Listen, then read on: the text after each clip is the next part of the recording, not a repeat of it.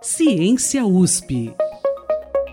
alimentação é um tema muito mais complicado do que pode parecer à primeira vista. A regra de ouro do guia alimentar é para que as pessoas prefiram sempre alimentos in natura e os alimentos minimamente processados, que são adicionados aos ingredientes culinários para produzir preparações culinárias em detrimento dos alimentos ultraprocessados. Claramente se remete à comida doméstica. A comida que chega ao seu prato é pivô de muitas questões econômicas, sociais, culturais, ambientais técnicas, científicas e políticas também. Neste episódio, falamos sobre o Guia Alimentar para a População Brasileira. Eu sou Silvana Salles e te acompanho neste Ciência USP.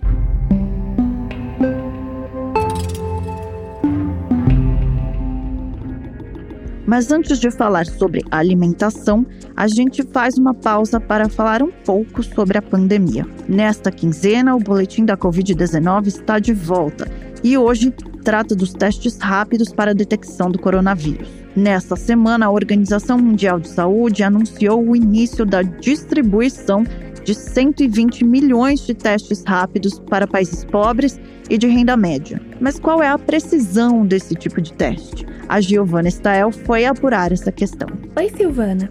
No fim de setembro, foi publicado na revista científica PLOS Pathogens um estudo britânico que comparou 10 diferentes testes para a detecção de anticorpos do coronavírus. O que eles constatam é que existe uma variação muito grande no desempenho entre eles. Para entender melhor essa questão, eu conversei com o Eduardo Silveira, professor da Faculdade de Ciências Farmacêuticas da USP. Para você detectar anticorpos, basta que você consiga uma amostra de sangue do, do indivíduo a ser testado, né? E dali entre com uma metodologia. Por exemplo, esse, nós temos esse teste rápido, nós temos alguns testes que são amplamente utilizados no meio acadêmico para quantificação de anticorpos, como o ELISA, até o Western blotting, que também ele é um pouco menos sensível, mas também bastante utilizado. Além da metodologia aplicada, ele explica o que mais pode contribuir para essa oscilação de desempenho.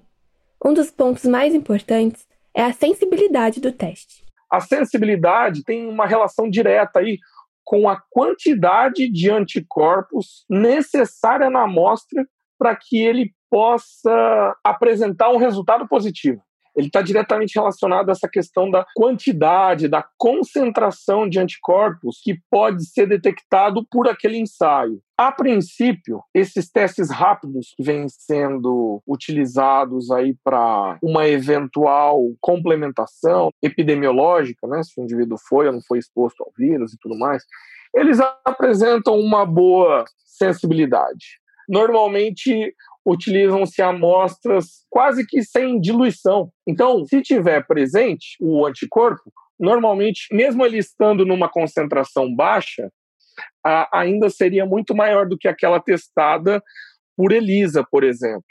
Agora, caso esse anticorpo, alvo de detecção, esteja numa concentração reduzida na amostra, pode ser que esse anticorpo não seja detectado por alguns testes. Então, por isso é importante a comparação de diferentes testes para essa avaliação qualitativa. Até mesmo nesse trabalho publicado semana passada, da PLOS Pathogens, mostra uma série de diferentes testes rápidos produzidos aí por grandes indústrias farmacêuticas, que elas têm uma grande correlação de sensibilidade com ensaios do tipo ELISA e principalmente essa correlação aumenta ainda mais dependendo do tipo de amostra testada. Uma das constatações do estudo é que todos os testes comparados ofereceram melhores resultados quando usados depois de 20 dias ou mais após o início dos sintomas, com a maioria deles atingindo uma sensibilidade de até 95%. Por que mais de 20 dias? Justamente porque os anticorpos eles demoram um certo tempo para atingir determinada concentração. Quanto maior a concentração desses anticorpos, mais fácil fica a detecção deles, independente do teste a ser utilizado. Mesmo com eventual menor sensibilidade, uma maior concentração fica mais fácil a detecção deles. Ou seja, Um dos aspectos mais importantes é justamente a questão do tempo.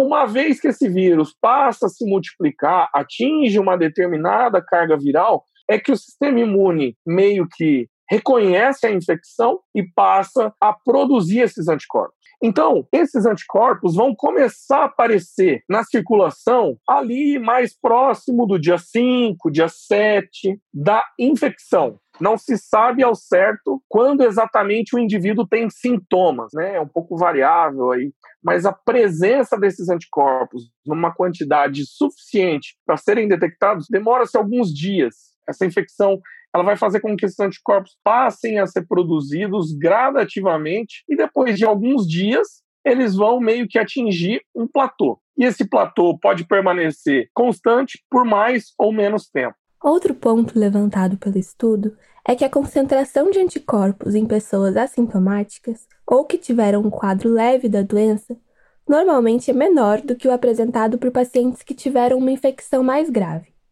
Para o Eduardo, seria importante que quem teve uma detecção de anticorpos positiva fizesse também o teste PCR. Isso porque uma baixa concentração de anticorpos pode ter diferentes significados. Isso pode significar não que aquele indivíduo teve pouco anticorpo produzido, mas que ele está com a produção no começo. Isso pode indicar que o vírus ainda esteja presente. Então, se a pessoa faz logo, é, logo o teste de PCR, e eventualmente detecta a presença do vírus, o médico vai fazer a recomendação para que a pessoa fique em quarentena, que ela evite transmitir esse vírus para outras pessoas. Para finalizar, o Eduardo reforça que Antes de pensar em fazer uma testagem de anticorpos, a principal recomendação ainda é manter os cuidados e evitar contato com outras pessoas. Mas, no caso de uma eventual exposição ou oportunidade de fazer um teste de detecção de anticorpos, ele afirma: se o resultado é positivo, é muito importante procurar atendimento numa unidade do Sistema Público de Saúde. Essa foi a Giovanna Stael com o nosso boletim da Covid-19. Nesta semana, uma nota técnica produzida pelo Ministério da Agricultura criticou os critérios usados no manual para atestar se um produto é ou não ultraprocessado. A pasta argumenta que as diretrizes do guia limitam a autonomia de preparação dos alimentos e pede a mudança completa do método de classificação dos ultraprocessados. Há duas semanas, quando o Ministério da Agricultura, Pecuária e Abastecimento soltou essa nota técnica, a alimentação virou tema de muito debate público. Um grupo de 33 cientistas estrangeiros de universidades de vários países enviou uma carta ao Ministério da Agricultura para defender o Guia Alimentar para a população brasileira. Segundo eles, a Associação Brasileira da Indústria de Alimentos criticou o guia para incentivar o consumo de produtos ultraprocessados processados, que fazem mal à saúde. Os guias alimentares não são exatamente uma novidade. No Canadá, por exemplo, o primeiro guia alimentar foi feito em 1942. Já no Brasil, os guias são bem mais recentes. O primeiro veio em 2006. A produção desses guias é recomendada pela ONU. Segundo essas recomendações, os guias alimentares devem ser revisados periodicamente, sempre levando em conta a cultura alimentar das populações. O guia alimentar é uma forma que as autoridades de saúde estabelecem para orientar a população sobre a melhor forma de se alimentar. Ele é um instrumento de educação em saúde que traduz as recomendações nutricionais para a população numa linguagem mais simples. Essa é a Patrícia Jaime. Ela é nutricionista, epidemiologista e professora da Faculdade de Saúde Pública da USP. Além dessa função de educar as pessoas sobre como se alimentar, ele também orienta os profissionais de saúde sobre como tratar o tema da alimentação como parte do, do, cuidado em saúde, né? seja na atenção primária em saúde, eh, nos grupos dentro das unidades básicas de saúde, nos atendimentos individuais, mas também em outros locais, como por exemplo nas escolas. Os guias alimentares eles têm uma terceira função importante, que é servir de uma diretriz para outras políticas públicas de alimentação e nutrição como uma referência sobre que, por exemplo, os programas de alimentação escolar, como eles devem produzir refeições para as crianças, para os estudantes. Mas ele não é um instrumento mandatório É importante dizer isso. Ele é um instrumento de educação em saúde e de orientação de políticas públicas. A Patrícia faz parte do NUPENS, o Núcleo de Pesquisas Epidemiológicas em Nutrição e Saúde da USP. É um grupo de pesquisadores que investiga principalmente a relação entre alimentação e doenças foram os pesquisadores do NUPENS que formularam a classificação nova, a metodologia de classificação dos alimentos que fundamentou a edição de 2014 do Guia Alimentar para a População Brasileira. A classificação nova, ela surgiu inicialmente é, para ser aplicada em pesquisa, nos estudos epidemiológicos. Então, o nosso grupo de pesquisa, ele tradicionalmente analisa os dados produzidos pelo IBGE nas pesquisas de orçamentos familiares. E a gente observava que ao longo do tempo, aquela classificação mais tradicional dos alimentos, que agrupa os alimentos segundo o perfil de nutrientes, por exemplo, alimentos fontes de carboidrato, alimentos fontes de gordura, né? A gente observava uma diminuição do consumo, por exemplo, de açúcares, de sal, de óleos, que não explicava adequadamente o aumento da prevalência de sobrepeso e obesidade. Havia uma incoerência entre a, a, hipótese buscada da relação, por exemplo, de consumo de óleos e gorduras e de açúcar, que estaria no ápice da pirâmide antiga, né, da pirâmide alimentar, com a ocorrência de obesidade e doenças crônicas. Então, nós começamos a trabalhar com uma outra hipótese que gerou a classificação nova, que não é só o conteúdo de nutrientes, que explica o efeito em saúde de um determinado alimento. Que seria importante olhar a extensão e o processamento de alimentos. Então, este foi o primeiro uso da classificação. Foi uma forma mais, nos parecia mais ajustada de avaliar a relação entre alimentação e doenças nos estudos epidemiológicos. Percebemos que poderia ter uma utilidade dessa classificação também no campo da intervenção junto à população, ou seja, de aplicar a classificação no guia alimentar. É, e houve uma coincidência né, de, de um processo da política pública de revisão do guia alimentar que tinha sido proposto em 2011. Na opinião da Patrícia, a adoção da classificação nova no guia alimentar foi uma decisão acertada. Um dos motivos é que ela ajuda a população a reconhecer mais facilmente qual alimento é saudável e qual não é. Isso porque ela agrupa os alimentos segundo a extensão e o propósito do processamento. Então, ela busca estabelecer um nexo entre alimentação e o sistema alimentar, a partir deste momento do sistema alimentar que é o processamento. Então, ela divide os alimentos em quatro grupos.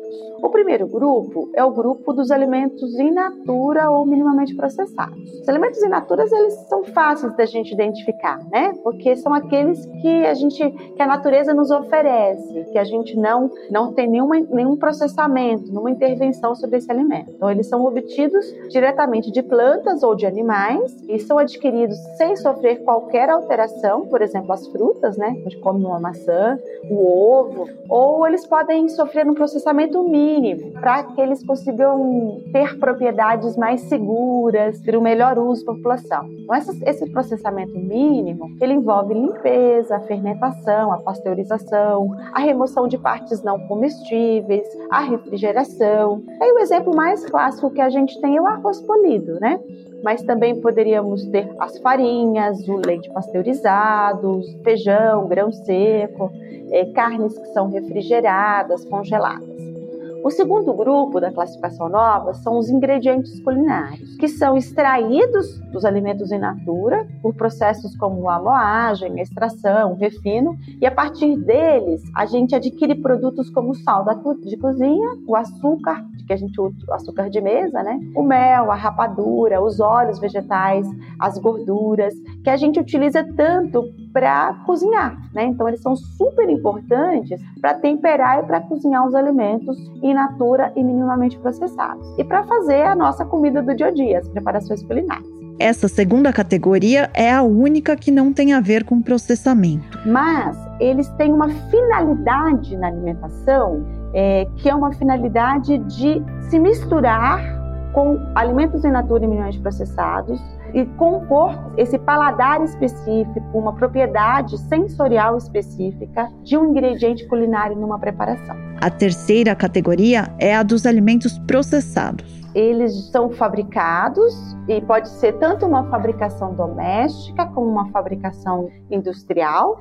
A gente consegue reproduzir domesticamente é, esses alimentos. Eles são então produzidos a partir de alimentos in natura ou minimamente processados, mas eles sofrem adição de alguns daqueles ingredientes culinários que eu mencionei. Então, por exemplo, as conservas de legumes, elas vão ter o alimento in natura mais o sal. Posso ter o vinagre também, né? As conservas de cereais, de leguminosas, os extratos ou concentrados de tomate que levam sal, é, as carnes que são salgadas, o pão, né? Então, o pão artesanal, ele é, é talvez o alimento processado mais tradicional, né? É, que são feitos com farinha, levedura, água e sal somente. As compotas de frutas, as frutas cristalizadas são exemplos de alimentos processados. E aí eles são embalados e são comercializados. E por fim, vem o grupo dos ultraprocessados, o pivô da polêmica iniciada no Ministério da Agricultura. São produtos industrializados, são produtos feitos em fábricas, com uma série de que passam por uma série de processos e adição de substâncias químicas que são utilizadas exclusivamente na indústria. Se a gente olhar a embalagem do alimento processado, a gente vai ver um conjunto de aditivos que nós nunca teremos nas nossas casas.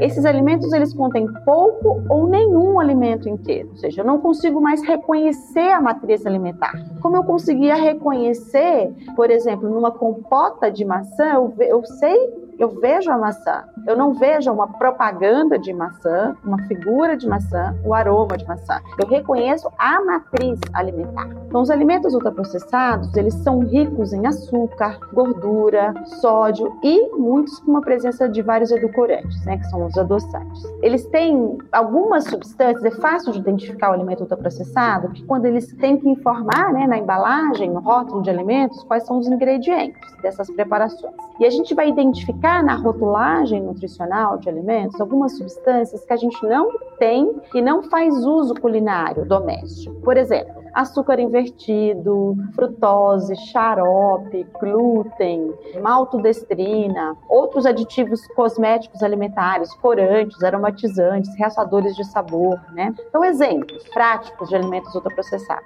Esses biscoitos doces e salgados de pacote, os sorvetes, chocolate, cereais matinais, barras de cereal, bolos e misturas de bolo industrializados, macarrão instantâneo e refrigerante é um grande exemplo, né? de uma bebida ultraprocessada. Agora, pede a Coca-Cola para mostrar para você a árvore da Coca. Amiga dona de casa, olhe fixamente nesse delicioso chocolate.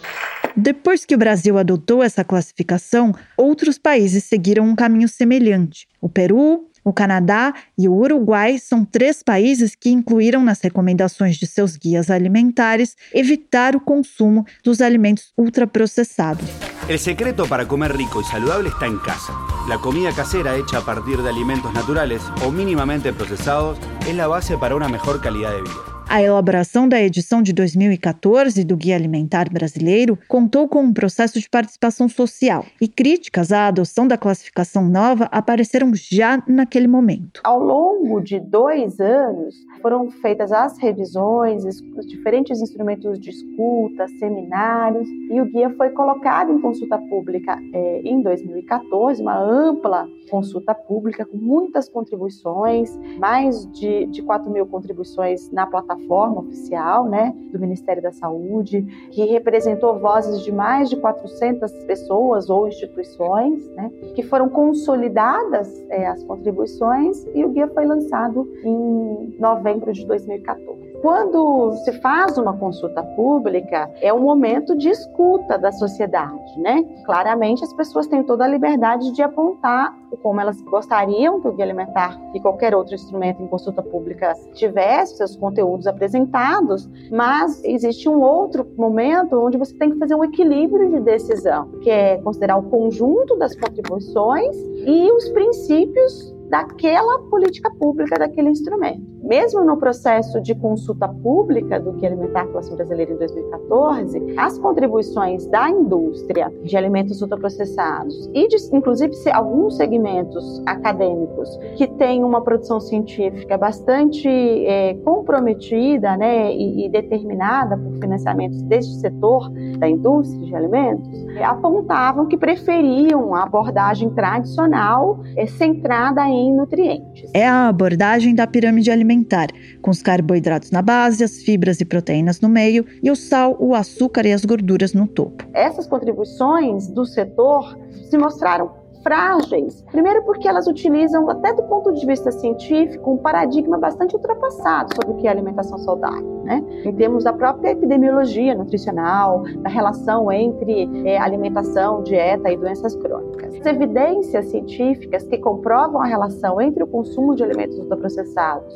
e os principais desfechos de saúde, como sobrepeso e obesidade, diabetes, hipertensão, doença cardiovascular, até mesmo a depressão, eles têm se acumulado ao longo desse período. Um segundo aspecto é o comprometimento dos conflitos de interesse. Né? Então, a gente observa claramente um, um, uma influência comercial buscando alterar o conteúdo de um instrumento de educação em saúde. O Ministério da Agricultura acabou voltando atrás na crítica ao guia alimentar. Tereza Cristina recusa a nota técnica que abrandava a guia alimentar. O texto pede a retirada do trecho do material que orienta as pessoas a evitar produtos ultraprocessados. Em despacho, a ministra da Agricultura disse considerar que a nota não é suficiente e consistente para fundamentar a discussão.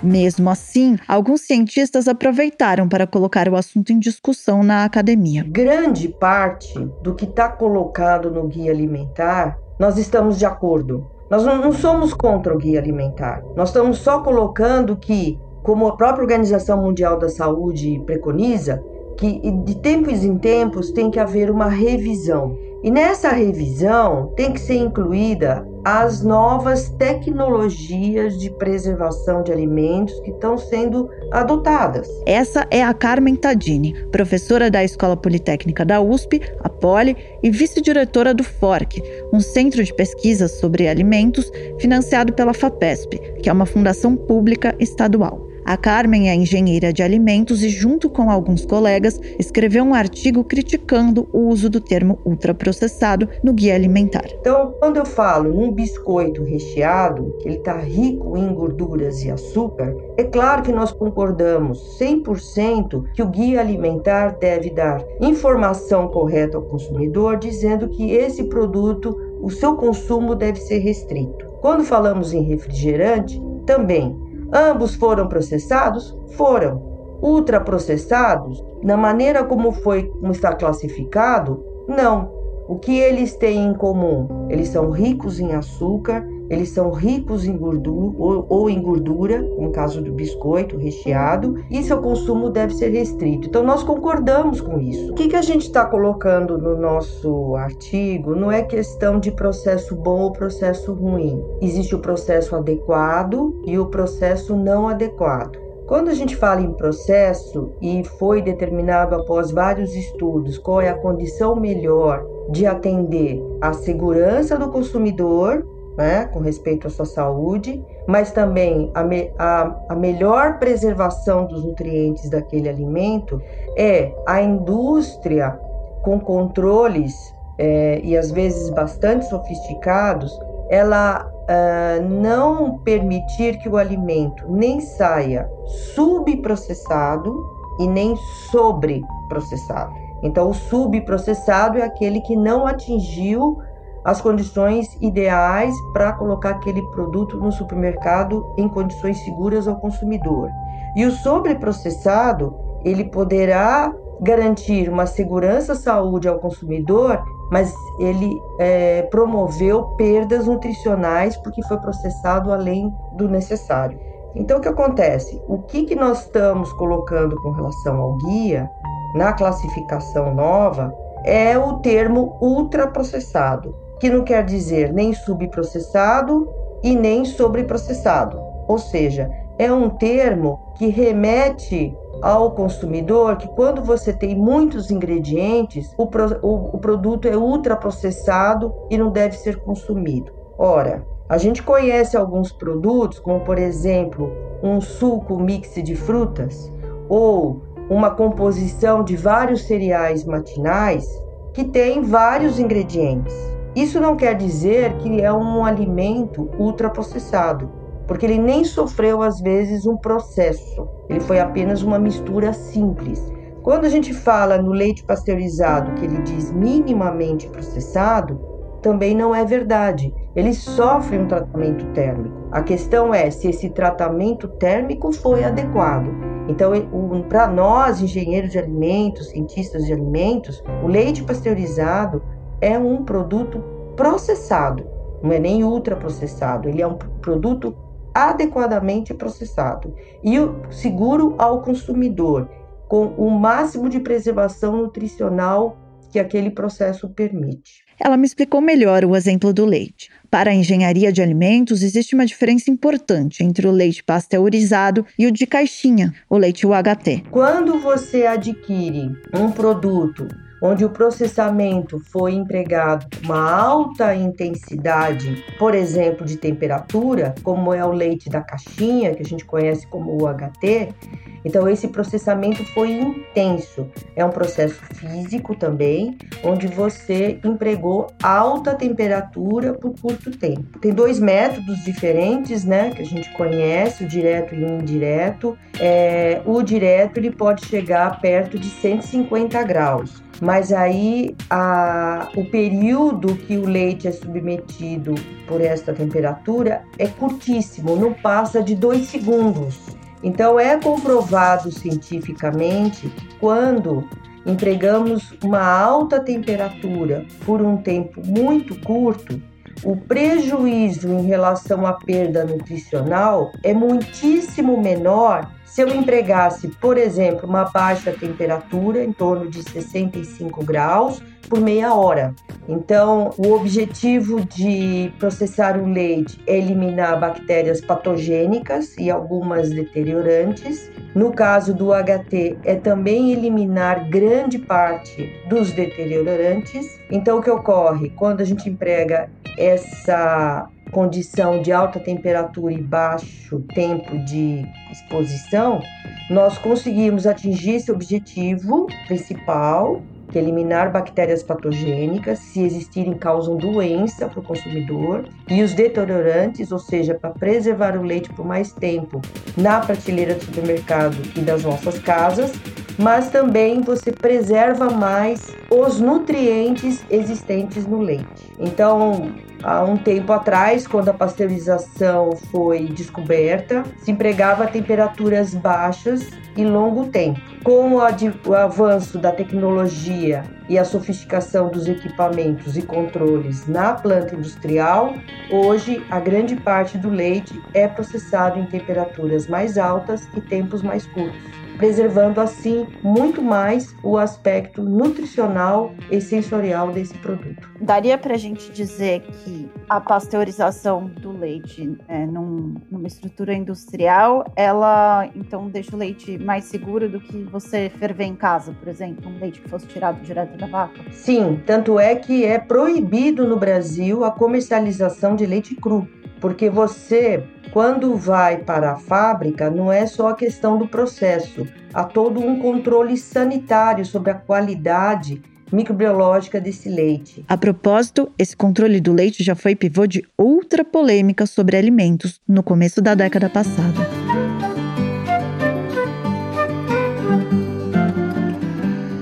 Eu acho que ninguém nunca passou mal com comer queijo, sabe? Eu acho que isso não faz mal a ninguém, não. Porque o tanto de queijo que o povo come se isso fizesse mal, nós tínhamos uma epidemia de queijo. Ele é um patrimônio histórico e cultural de Minas Gerais e do Brasil. Porém, eu não posso comercializá-lo nos meus estados vizinhos. Mas a Carmen tem ainda mais um argumento para defender a revisão do guia alimentar, e ele tem a ver com as mudanças de comportamento do consumidor. Nós consideramos que é necessária a revisão, mesmo porque hoje é uma tendência muito forte de aumentar o consumo dos que nós chamamos de plant-based foods, que são os alimentos exclusivamente à base de proteína de origem vegetal. E há uma tendência forte mundial de diminuir o consumo de, pro, de proteína de origem animal. Então, veja, quando a gente fala em classificação de alimentos, a gente tem que pensar também nesse sistema dinâmico de mudança de hábitos do consumidor. Então, essa linha de produtos, né, é, é muito nova, né, para todos nós, né? E aí eu fico pensando se no guia alimentar, quando eles colocam o exemplo da carne construída, se é o caso, né? O fato é que há hoje uma fortíssima tendência do consumidor e não são poucas pessoas, principalmente no Brasil, vem crescendo muito forte, que começam a, a pensar que tem que eliminar da dieta a proteína de origem animal, tanto pensando no bem-estar do animal quanto na questão da sustentabilidade. E, e já existe né, linhas no mercado é, disponíveis para a compra, que é o hambúrguer vegetal, que foram lançados dos, maior, dos dois maiores frigoríficos do Brasil. Só para esclarecer, no guia alimentar, hambúrguer congelado é considerado um alimento ultraprocessado. A conversa me deixou com uma pulga atrás da orelha. Quando a Patrícia e a Carmen falam em processos, será que elas estão falando da mesma coisa? O que, que é processamento para engenharia de alimentos? Então, processamento normalmente é uma transformação física, química ou físico-química. Depende do processo que você empregar para preservar o alimento. Em geral, o objetivo sempre é a preservação do alimento. E de acordo com a característica de cada alimento, um ou outro método, e às vezes uh, o emprego de dois métodos combinados, são utilizados para essa preservação. Então, falando assim de modo bem simples, quando você adiciona sal a uma carne, faz uma salga, ou mesmo quando você compra o bacalhau, que é um peixe salgado no supermercado, ali aconteceu um processamento simples, físico, mas é um processamento. Quando você adquire um produto onde o processamento foi empregado com uma alta intensidade por exemplo, de temperatura, como é o leite da caixinha, que a gente conhece como UHT. Então, esse processamento foi intenso. É um processo físico também, onde você empregou alta temperatura por curto tempo. Então, aí a intensidade desse processo é maior do que o outro exemplo que eu falei, que apenas eu coloquei sal. Então, eu, é, é um processamento mais simples, com menor intensidade. O que eu percebi é que a Carmen fala em processamento se referindo aos os processos da indústria para garantir que os produtos cheguem aos mercados e fiquem um tempo nas prateleiras com nutrientes preservados e sem proliferação de micro-organismos que possam causar doenças. Porém, quando a Patrícia fala em processamento, ela faz uma distinção entre um alimento que você compra para cozinhar em casa, como parte de uma receita, e outro que já vem pronto na embalagem e que você no máximo precisa aquecer antes de comer. É a diferença entre um macarrão e um miojo ou entre um filé de frango e uma caixa de nuggets por exemplo. Existe uma sutil diferença de um caso para o outro porque a ideia de processamento é usada com um objetivo diferente. Em um caso, para definir as etapas de produção na indústria, no outro, para orientar a saúde pública. E aqui eu acho que é super importante dizer isso. A classificação nova, ela valoriza a importância da industrialização de alimentos pela segurança sanitária que isso traz, é, é, para as pessoas em relação aos alimentos, é, pela diversidade que garante em relação à alimentação, a única questão que se coloca é que um grupo específico de alimentos industrializados, que são os alimentos ultraprocessados, eles aumentam muito o risco da população em relação a vários problemas de saúde e hoje se amplia também um debate sobre o impacto ambiental dos, dos sistemas alimentares voltados à produção de alimentos ultraprocessados. A gente tem acompanhado né, é, essas críticas, que primeiro eu acho que é natural na comunidade acadêmica que a gente tenha discordâncias, né? A ciência é isso mesmo, são olhares, são perspectivas. Mas nos deixa muito tranquilos, porque ao mesmo tempo que teve essa manifestação de um determinado grupo, que é muito distante do que é a saúde pública, né? E fica numa perspectiva mais tecnológica. Então, o que está me parecendo dessa polêmica de agora sobre o guia alimentar, no que diz respeito ao âmbito acadêmico, A questão é uma disputa sobre o termo ultraprocessado. É isso mesmo que está acontecendo?